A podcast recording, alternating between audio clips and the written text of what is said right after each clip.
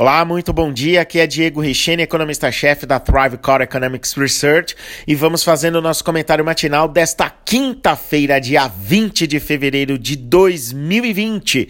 Destaque para a agenda de indicadores vindas de fora, com a inflação ao produtor na Alemanha e na França no radar. Na Alemanha era esperado um avanço de 0,1% na comparação mensal e veio 0,8%, enquanto na França os dados dados vieram em linha com as expectativas, mas mostraram uma deflação de 0,4%. Já na Inglaterra, as vendas ao varejo mostraram um avanço de 0,9%, enquanto os analistas esperavam um avanço de 0,7% na comparação mensal. Outro dado importante que ainda estamos aguardando será a divulgação da minuta da ata do Banco Central Europeu sobre a política monetária do bloco, que está prevista para as nove meia da manhã, com foco especial sobre as possíveis mudanças de metas e estimativas da autoridade para este ano de 2020, sob o comando da nova presidente Christine Lagarde. Nos Estados Unidos, atenção para os dados de pedidos de seguro-desemprego às 10h30 da manhã, onde o mercado espera 210 mil novos auxílios, frente a 205 mil na semana passada. Esse dado reforça a solidez do mercado de trabalho americano, onde o Fed, em sua ata de política monetária, já ressaltou que enquanto este mercado se mantém estável, possivelmente os juros permanecerão intactos. Destaque também para o índice de manufaturas da Filadélfia, importante região industrial americana, em que é esperado 10,1% no indicador, frente aos 17,1% do mês passado. Lembrando que números acima de zero indicam expansão da atividade. Para encerrar a agenda lá fora, atenção para os estoques de petróleo que devem ser divulgados a uma da tarde pelo horário de Brasília e os analistas estimam um aumento nos estoques em 3,3 milhões de barris frente aos 7 milhões e meio de barris da semana anterior. Aqui no Brasil, atenção para o IPCA 15, a prévia da inflação em bases mensais e anuais.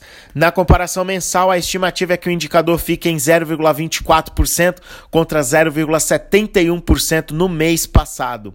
Já na comparação anual, a inflação acumulada deve vir em 4,23% frente aos 4,34% até janeiro. Fundamental acompanhar isso de perto, por conta da dinâmica da atividade econômica, e isso também tem impacto nos ativos atrelados à inflação, como os títulos públicos federais.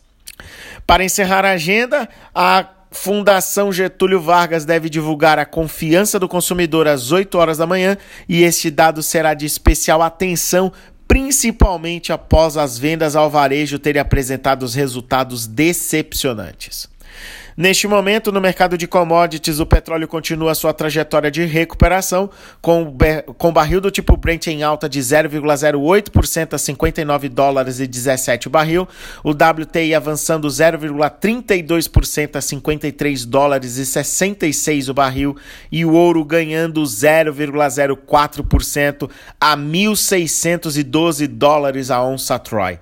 O minério de ferro fechou em fortíssima alta de 4,22% na bolsa de Dalian a 95 dólares e 1 centavo a tonelada. Importante destacar é a pressão da oferta sobre o minério de ferro e é isso que tem elevado esses preços nos últimos pregões.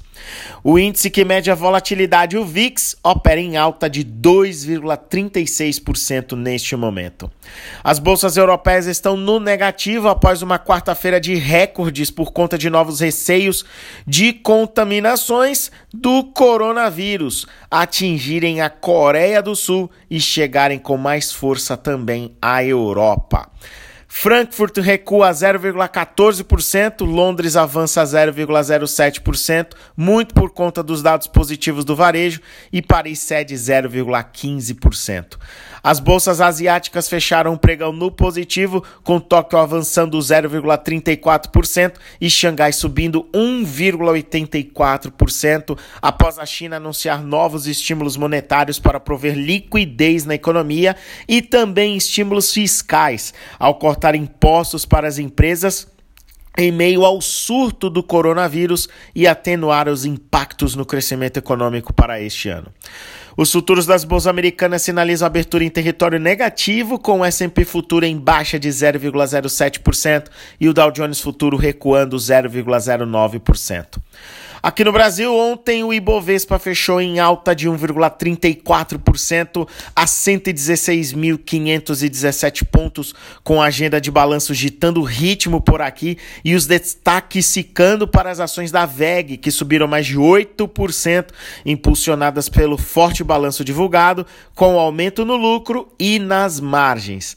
Também merece a nossa atenção o balanço do IRB Brasil, que fechou em alta de 1,02%, mas chegou a subir mais de 7% ao longo do dia, após reportar resultados condizentes com as nossas expectativas. Chegamos a comentar aqui na terça-feira sobre a possibilidade de bons números e com dupla auditoria para dissipar as dúvidas do mercado quanto à idoneidade da empresa. Números decepcionantes vieram da Gerdau, com uma queda de 74% no lucro líquido do quarto trimestre de 2019, que pressionaram as ações a caírem mais de 5% ao longo do dia, mas fecharam em queda de 0,44%.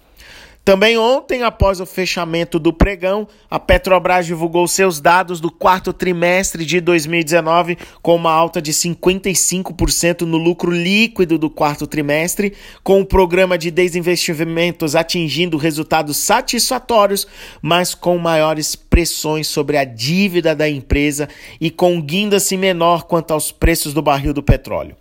O nosso destaque é para o EBITDA da companhia, que atingiu 129 bilhões de reais, avançando 12% em relação a 2018, um recorde histórico. Hoje o grande destaque deve ficar com a Vale, que divulga balanço após o fechamento dos mercados. Esperamos números mais fortes da companhia, fundamentalmente impactado pelos maiores preços do minério de ferro e do níquel, bem como possíveis anúncios de pagamento de dividendos a partir deste ano. Por hoje é isso. Desejo a você um ótimo dia e bons negócios.